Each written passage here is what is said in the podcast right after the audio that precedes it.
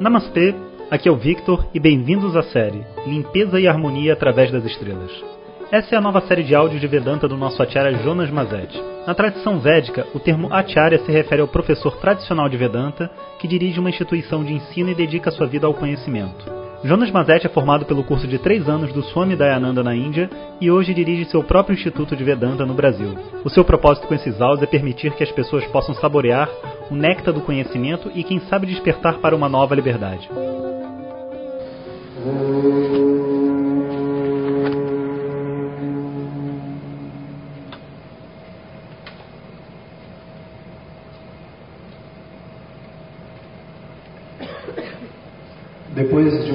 Vida inteira de buscas, poder se dar o luxo né, de investir o seu tempo para você mesmo é realmente uma benção.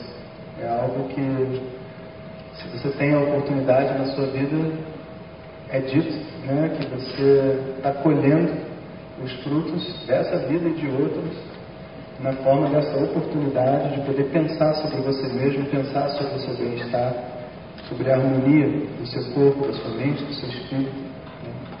É visto dessa forma. Mas não que essa bênção venha de uma maneira fácil. A verdade é que, sendo um processo de crescimento, todo processo de crescimento envolve essa dualidade, conforto e desconforto prazer e dor. Mas, ao fazer esse mergulho final, existe uma descoberta. E uma descoberta um tanto complicada, mas ao mesmo tempo muito libertadora. Esses opostos, na verdade, só são separados pela sua ignorância. Os opostos prazer e dor, conforto e desconforto, bem e mal, são só criados pela nossa própria ignorância. Você acorda de manhã, né, encontra as pessoas dentro da sua casa, na esperança de que hoje seja um dia feliz. Todo mundo.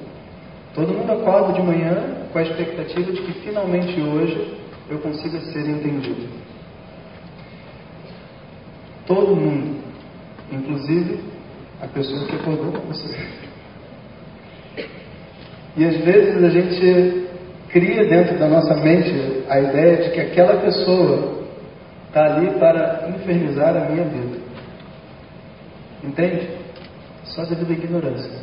Ela acorda com a mesma disposição que você. Todos nós acordamos com a mesma disposição. O que faz uma pessoa se desentender com a outra é a ignorância.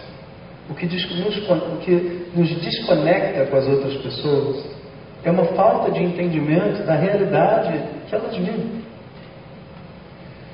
Quando você começa a estudar um pouco sobre o seu corpo, você vai entender que a dor, aquela dor, depois de um tempo, ela vira uma espécie de cócegas um prazer. Como que dor vira costas? Vira. E ela desvira também. Se você, por exemplo, for passando a mão no corpo em um determinado ponto, na perna, você fala, ah, aqui eu sinto cócega.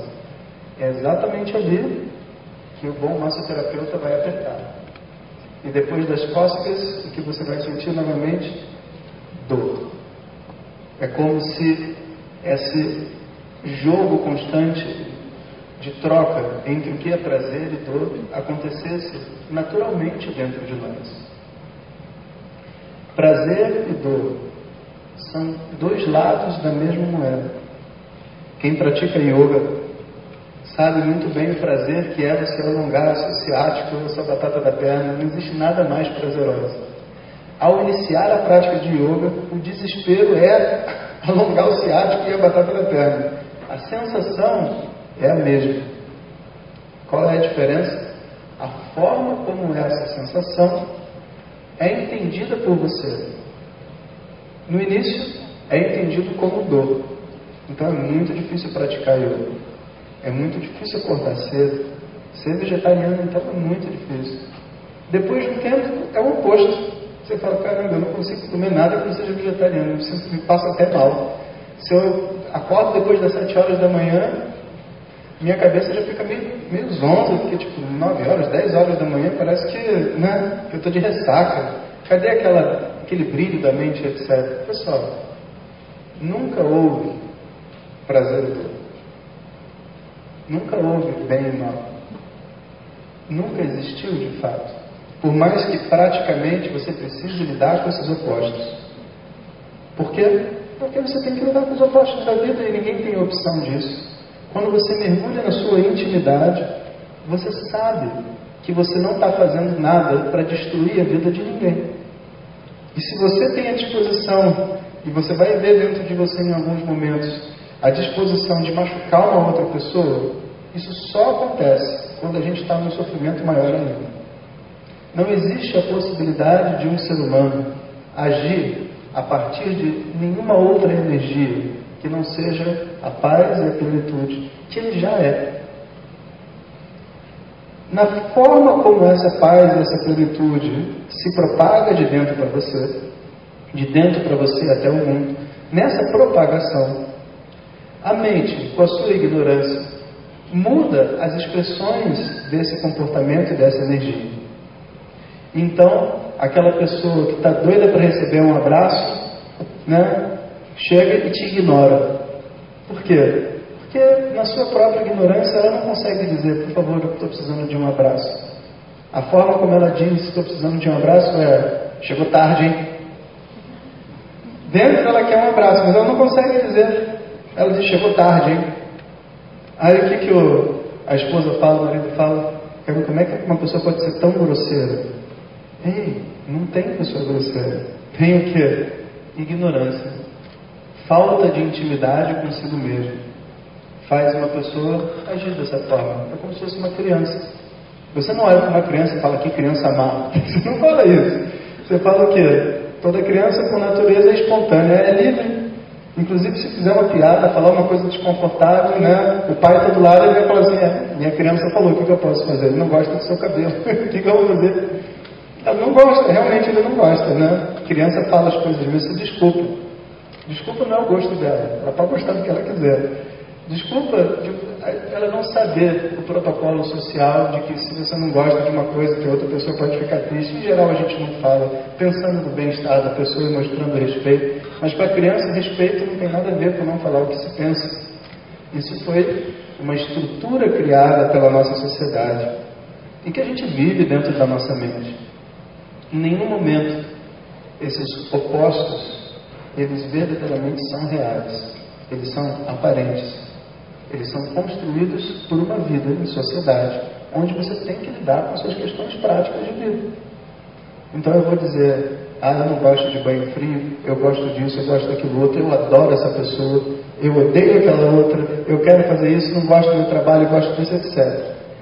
E não, não, não passa muito tempo. Cinco anos depois, mudou. Aquela pessoa que eu adoro, agora já não adoro mais. Passou. O charme passou, o encanto passou. Aquele trabalho que era bom, agora é médio. Aquilo que eu odiava, virou meu parceiro agora. A gente faz todas as coisas assim. Eu falei, você não odiava essa pessoa, como é que você agora está andando com ela? Mas você não gostava do seu trabalho? Você combinou comigo que você queria casar e que a gente ia viver uma vida assim, por que agora você quer fazer diferente? É. Resposta muito simples. Porque o ser humano muda. muda de ideia. Muda de gosto, inclusive. Eu gostava de brócolis, hoje eu não gosto mais, mudou. E quando um ser humano muda, muitas vezes ele quer se justificar, né? E você não me explica o que, que aconteceu. Vou explicar o que aconteceu. Eu mudei. por quê? Não sei também. Não sei. Você sabe por que você muda? Eu não sei por que eu mudo. Um belo dia você se apaixonou. Um belo dia eu me desapaixonei. Mas de onde que veio isso? A gente não sabe. Na tradição védica, a gente diz que todas essas mudanças que ocorrem na nossa mente, no nosso corpo, etc., ocorrem devido a karmas. Karmas são experiências que a gente tem para viver fruto de decisões e coisas que a gente fez no passado.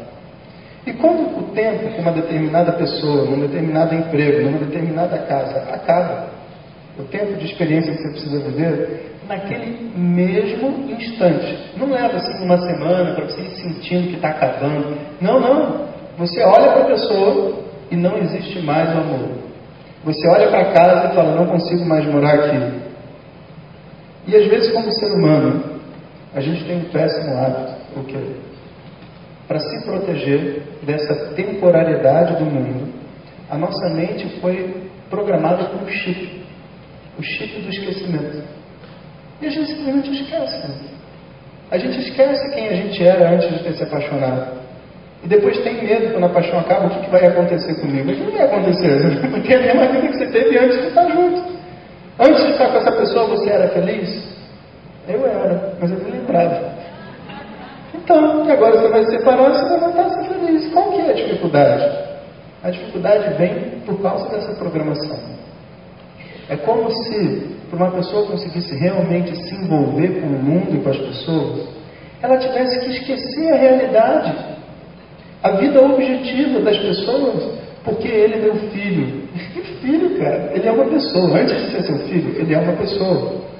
E pessoas, inclusive, têm ignorância, erram, são gananciosas, são ambiciosas, têm ego.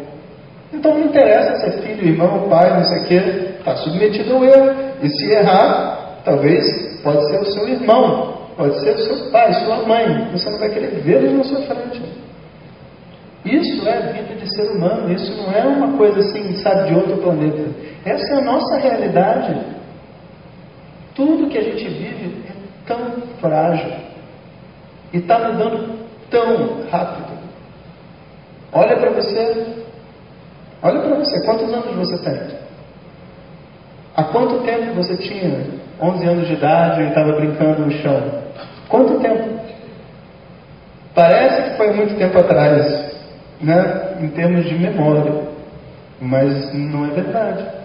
Fecha seus olhos e fala eu. Quanto tempo se passou daquele momento para esse? Como se fosse ontem, professor. Não tem tempo. Exatamente.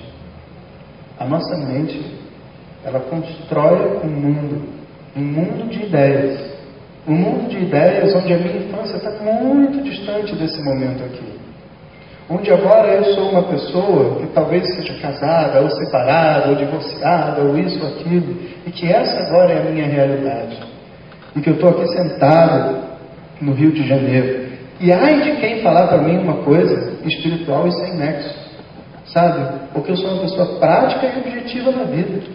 Entende? Tudo que eu quero é ser feliz, ser amado, trabalhar, ganhar dinheiro e, e, e vou fazer né, essas coisas todas, essas etapas todas que a sociedade está dizendo. Ai de quem falar alguma coisa diferente para mim, porque eu sou uma pessoa sensata.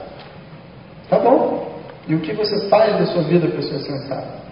Eu moro no Rio de Janeiro, que é onde eu nasci, e eu acho que uma pessoa deve viver onde ela nasceu. Tipo, ideia, né? Não passa no buraco da agulha, lembra aquela história? E tá bom, o que mais? E porque o Rio de Janeiro, no Brasil, era para ser a capital do Brasil. Eita! Você pensa, né? Deve ter nascido em 1500.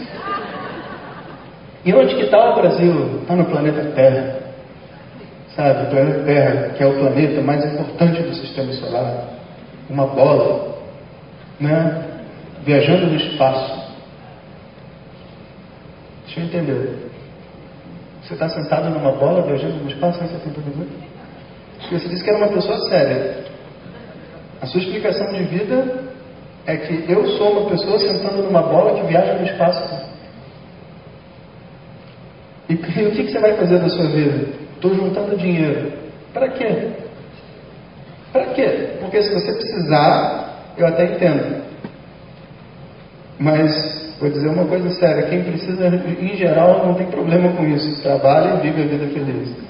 Mas depois que você já tem o que você precisa para viver, você tem uma casa, tem comida, seus filhos já cresceram, já foram. Você está trabalhando por causa do dinheiro?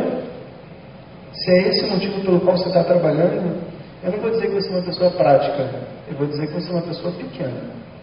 Pequena demais para o que é ser um ser humano. Imagina, você viver sua vida com 60 anos de idade, quando está trabalhando para sobreviver, meu amigo, você vai morrer daqui a pouco. Sobreviver do quê? Você vai vencer o tempo. Se a pessoa pelo menos falasse isso e fosse uma pessoa amável, em casa, simpática e legal, gente boa, não, mas todo ranzinza, todo problemático, para que, que você está falando esse discurso todo? Se você não consegue se conectar com as pessoas que estão em volta de você. Se você fosse uma pessoa prática, você iria virar sua atenção para outro lado. Por que não ser uma boa pessoa? Ser uma pessoa amável, se conectar com as pessoas em volta? Por que não? Qual que é o seu objetivo dentro dessa história toda? Não a sua filosofia. Porque filosofia cada um tem a sua. Objetivo não, sabia? Todos aqui sentam com o mesmo objetivo, na palestra e na vida. É só ser feliz, mais nada. Ninguém pode dizer, ah, eu queria tanto não ser feliz. Ninguém pode falar isso. A única coisa que uma pessoa quer é viver em paz e feliz. E se você fizer a pergunta, o que, que eu preciso para viver em paz e feliz? Sem ser com base na sua filosofia, mas fundamentalmente, você vai encarar duas realidades. A primeira é, você não sabe a resposta. Porque se você soubesse, você estaria feliz. Depois de 60 anos buscando, você já teria buscado. E a parte mais triste da história é, não sabendo qual que é a resposta de como eu vou encontrar essa felicidade, a pessoa já gastou a vida inteira buscando. Imagine isso. Eu estou esse tempo todo para encontrar essa felicidade, não sei como encontrar, e já passou 60, 70 anos e eu continuo buscando. E por isso que a busca espiritual ela requer um certo nível de humildade, sabe? Porque para você parar e resolver encarar esse problema de frente, você tem que passar um trator imenso na sua história, na sua filosofia, nos seus pensamentos, etc. Como diria meu mestre Bruce Lee, você tem que literalmente esvaziar, esvaziar a xícara. Se você não esvaziar a xícara, por mais que você tenha cabelos brancos, por mais que você tenha feito muitos caminhos, você nunca vai poder entender o que, que esses mestres viram e tentam passar para você. Uma vez que a gente começa a montar esse entendimento dentro da mente, a primeira coisa que a gente percebe é essa, isso que é chamado de morro. Agnana, em sânscrito, é ignorância. É o fato de eu não saber quem eu sou. Eu não sei como ser feliz. O que, que eu preciso? Eu não sei, eu não sei quem eu sou, como é que eu vou saber o que eu preciso? Isso se chama Agnana. Mas o segundo efeito, e o mais triste da mente, é morra. Morra essa capacidade de encobrir a realidade e fazer você, com toda a convicção, afirmar uma coisa imbecil. Desculpe o palavrão. Isso é o que estraga tudo. Porque a ignorância por si só, a gente né, encontra a resposta. Mas quando a gente acha que sabe, sabe, pentei a barba e falo com toda a propriedade, porque eu, quando eu era moleque, eu estudei no pacote de pão, eu fiz isso, eu não sei o que, eu não sei onde, agora eu vou dizer para você. Isso é um, um discurso egóico, observa. Eu isso, eu aquilo, eu com muita dificuldade conquistei. Em outras palavras, mesmo na espiritualidade, eu sou incrível, porque eu viajei para a Índia, porque eu faço meditação, porque eu não sei o quê. Aí o mestre olha e fala, ainda não entendeu nada. Porque a sua frase tem muito eu. Sua frase está com muito eu. E o segredo dessa felicidade, sabe, da harmonia com o mundo, é quando você está mais conectado com o outro do que com você mesmo. Por quê? Porque, pessoal, a minha mente sozinha, sozinha, ela está sempre presa a essa ilusão chamada de morra. E eu esqueço que eu vou morrer. Eu esqueço que essas pessoas em volta de mim também vão morrer. Eu esqueço que eu não vou trabalhar para sempre no mesmo lugar. Eu esqueço que a casa que eu moro, se eu ficar mais 10 anos, daqui a pouco eu não consigo mais subir escada. Eu esqueço que os dentes da boca vão embora. Eu esqueço que essa vida é temporária. Minha mente foi programada para isso, para poder aproveitar esse mundo. Eu tenho que esquecer isso. E tenho que viver esse momento. E tendo esquecido disso tudo, eu sozinho comigo mesmo, vivo como se eu fosse viver para sempre. E sofro porque as outras pessoas vão embora. No momento que a minha mente se conecta com o mundo exterior, com sinceridade e humildade, ou seja, se colocando mesmo para ouvir as outras pessoas em volta, não demora cinco minutos para o mundo mostrar para você que você não é o maioral, que as pessoas não vão ficar com você para sempre, que esse relacionamento maravilhoso também é muito inseguro. Por quê? Porque a pessoa muda e ela já está mudando, eu vejo caramba, se der mole amanhã ela já não quer mais estar comigo. Tudo isso fica muito evidente para mim. Por isso que é tão importante esse contato com o mundo para estabelecer a sanidade pessoal da pessoa, sabe? A sanidade interna da mente é muito importante. Muita gente ignora isso. Quando esse trabalho é feito apropriadamente, na tradição védica, a gente diz que essa pessoa é um yoga arudha, uma pessoa que conquistou essa harmonia de yoga. Yoga como se fosse um estilo de vida. Um estilo de vida onde a minha busca por ser especial não é mais a coisa mais importante. A minha busca por sabe, vencer as discussões em casa, ou mostrar para meu filho que ele está errado, ou tentar mudar meu marido, a minha esposa, isso acabou. A única coisa que eu quero é ser feliz. E a única coisa que eu quero é que os outros também sejam felizes. Se eu, sei lá, se meu filho não quer mais falar comigo porque ele acha que eu sou maluco e isso vai fazê-lo feliz, vai ser duro para mim, mas eu quero que ele seja feliz, mais do que qualquer outra coisa. E todos nós, seres humanos, se a gente pedalar, entende? Se esforçar, a gente tem condições de viver essa realidade, que é uma realidade de entrega ao próximo. Está no nosso gene. Por mais que seja difícil ouvir isso em 2019, com a sociedade do jeito que está, sabe? A hora que você sair ali fora, se uma pessoa estiver cheia de sacola, você vai sentir o impulso dentro de você de ajudar ela a carregar. E isso que vale para uma situação extrema de uma pessoa velha com cheia de sacola. Vale até para a pessoa do seu lado, vale para o seu marido, vale para a sua esposa, vale para todo mundo. E o autoconhecimento, essa compreensão profunda do eu, só vem depois que a mente é capaz de entrar dentro desse modo de contribuição.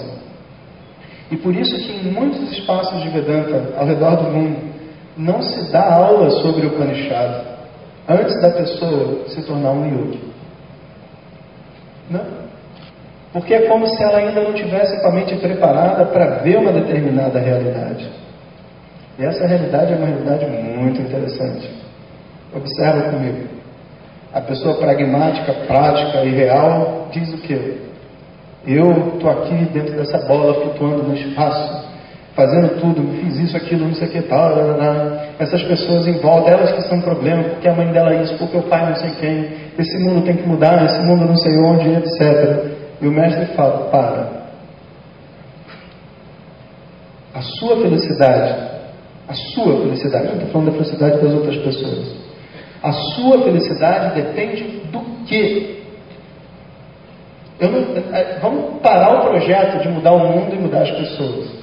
Vamos primeiro resolver, tipo avião, vamos primeiro botar máscara para depois ajudar as outras pessoas. A sua felicidade depende do quê? O que, que você precisa para sentar na varanda da sua casa, na beira da praia e estar tá de bem? O que, que você precisa? Se você não responder essa pergunta, não vem agora começar a sua filosofia como as outras pessoas têm que mudar de vida. Porque é infantil. Para esse nível que a gente está falando. Antes tudo bem. Aqui é infantil. Né? Porque meu marido tem que mudar, ele não sei o quê, e a pessoa toda cheia de ansiedade tomando remédio para dormir. Se venciona no espelho. Seja feliz primeiro. Depois você vai ver que você não vai ter mais necessidade de querer mudar o seu marido. Claro, entende? Então, observa. A pessoa agora, ela traz o que, que eu preciso para ser feliz. E ela vai falar, bom, eu preciso entender o que, que eu sou, que, que, quem sou eu dentro dessa história. Para poder entender a minha felicidade, eu preciso entender quem sou eu dentro dessa história. Traz toda a sua história de vida dentro da mente, não só uma parte dela.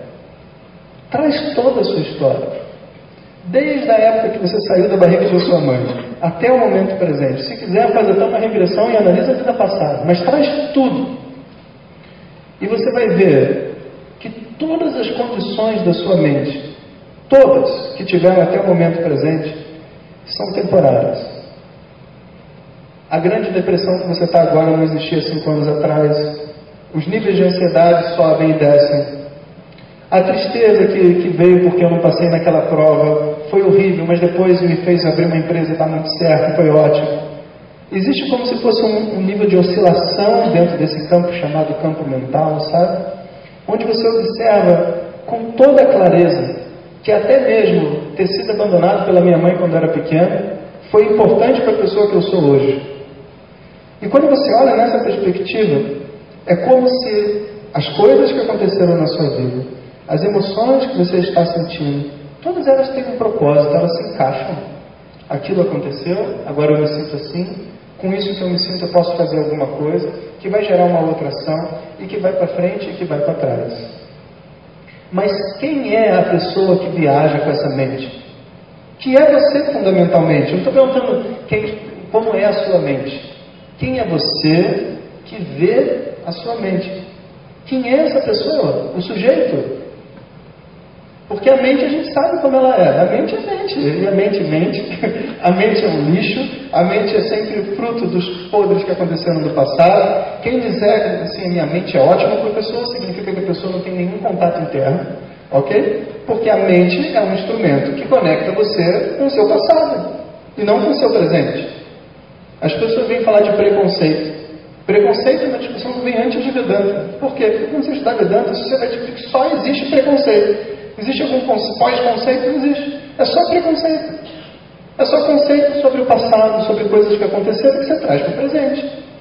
As emoções que você sente agora são todas falsas, baseadas nas impressões que você teve antes e que hoje já mudou.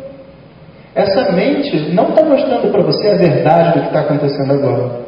Essa mente está tentando proteger você da dor e do sofrimento num padrão que ela aprendeu na infância. Então agora você vê uma pessoa de bigode você sente medo, porque meu pai tinha bigode ele batia em mim. Isso, essa emoção não é real, você está entendendo? Você senta no palco, talvez você sinta medo de falar em público. Por quê? Porque uma criança ela pode ser, né, sofrer bullying, pode sofrer isso, aquele trauma ficou dentro, aquele medo vem. Essa mente, ela não expressa para você a sua realidade do momento presente. Ela está tentando proteger você. Mas nesse ponto onde você se encontra agora, de descoberta pessoal, esse passado não interessa mais. Eu não quero saber os traumas que você sofreu. Eu não quero saber o que você está sentindo. Eu quero saber quem é a pessoa que está sentindo. Quem que está vendo as suas emoções. E a hora que eu paro para pensar dessa forma, aquela realidade do início da pessoa pragmática se muda completamente. Por quê? Porque se eu penso em termos dessa relação eu, mente e mundo, o que parecia sensato, que é a minha mente está dentro de mim e eu estou dentro do mundo, não é muito correto. Por quê? Todo esse mundo que eu estou vendo existe dentro da minha mente e não fora. A minha mente não existe dentro desse corpo. Tudo que existe dentro do mundo existe dentro da sua mente. E isso é muito mais sensato do que você dizer que está com uma bola flutuando no espaço. Pensa bem. Tudo que você está vendo existe dentro da sua mente. É ou não é? É um pensamento seu ou não é um pensamento seu?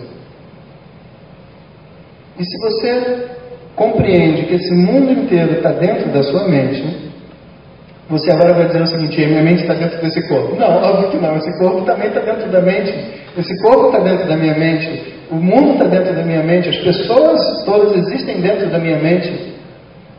E essa mente existe aonde? Em mim. Inclusive tem horas que eu não estou pensando em nada, que só estou eu. No sono profundo, inclusive, não tem nada, só tenho eu. De mim essa mente surge. E de, através dessa mente, todo o universo de nomes e formas. Me parece um pouco mais sensato do que uma pessoa que acha que vai viver para sempre num corpo temporário, com medo da morte, flutuando numa bola no espaço. Pensa nisso. Pensa nisso. Feche seus olhos e fala eu. Quanto tempo se passou? Nenhum. O eu não existe dentro do tempo. A mente existe no tempo. O corpo, que está dentro da mente, e o mundo existe no tempo. O eu está fora do tempo. Quanto você pesa? Fecha o olho e fala, eu não tenho peso. Não tem nenhuma qualidade. As qualidades pertencem ao mundo dos objetos, que está dentro da sua mente, e não ao sujeito. Tudo que pode ser visto por você não é você. E essa regra é uma regra que você pode fazer o que você quiser, nunca vai conseguir quebrá-la. Esse é um presente de Vedanta para as pessoas. Tudo aquilo que você conseguir ver não é você. Por quê? Porque você viu. E se é você viu, tem que ser diferente de você. Pensa sobre isso. Você viu uma flor, a flor é você, a flor sou eu, professor. Tá bom, então vê o jegue. O jegue é você? Não, não, o jegue não sou eu. É claro que não é você. Você viu? Não pode ser você. Você viu a raiva? Então ela tem que ser diferente de você. Você viu a paixão? Então ela é diferente de você. Seja lá o que você vir, tem que ser diferente de você.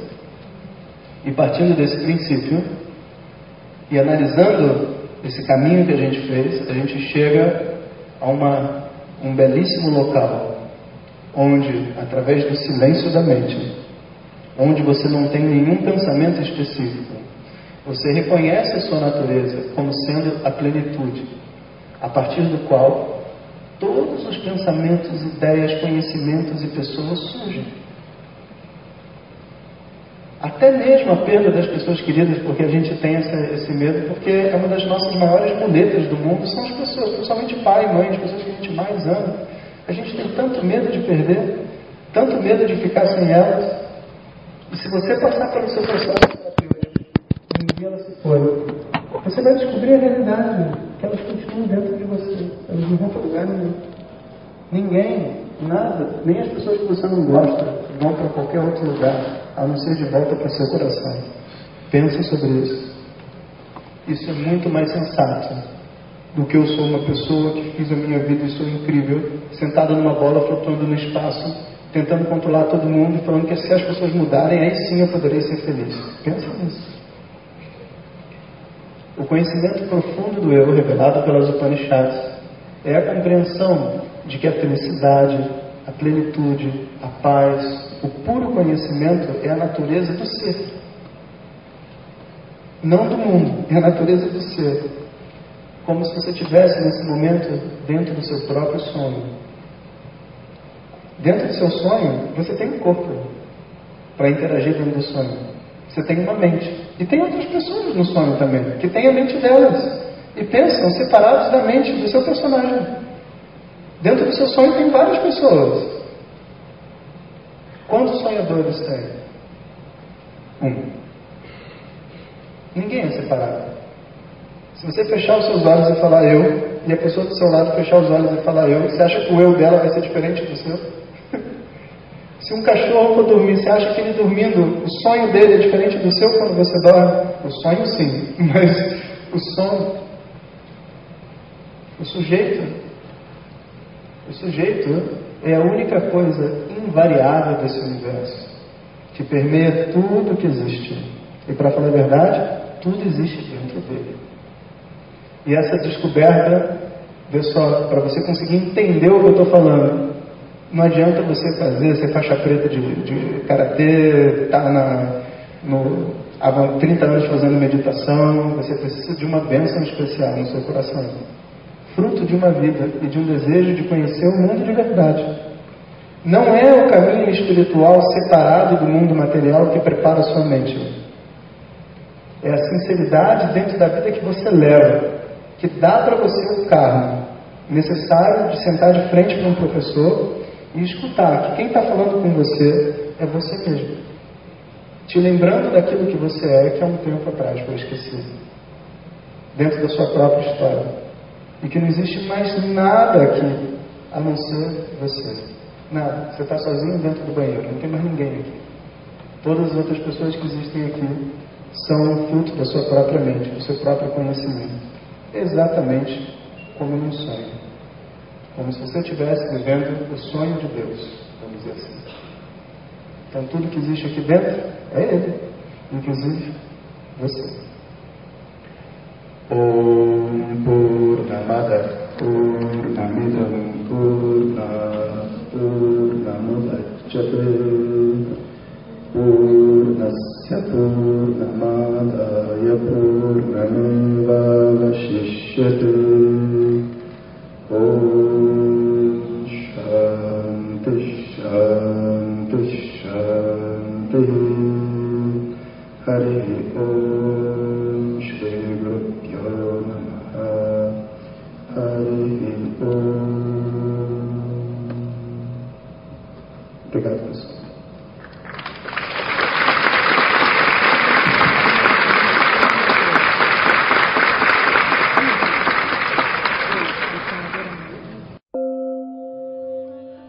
Compartilhe com seus melhores amigos.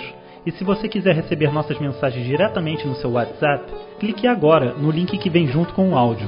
Para outras informações, www.vedanta.com.br. Até o próximo áudio. Om Tat Sat.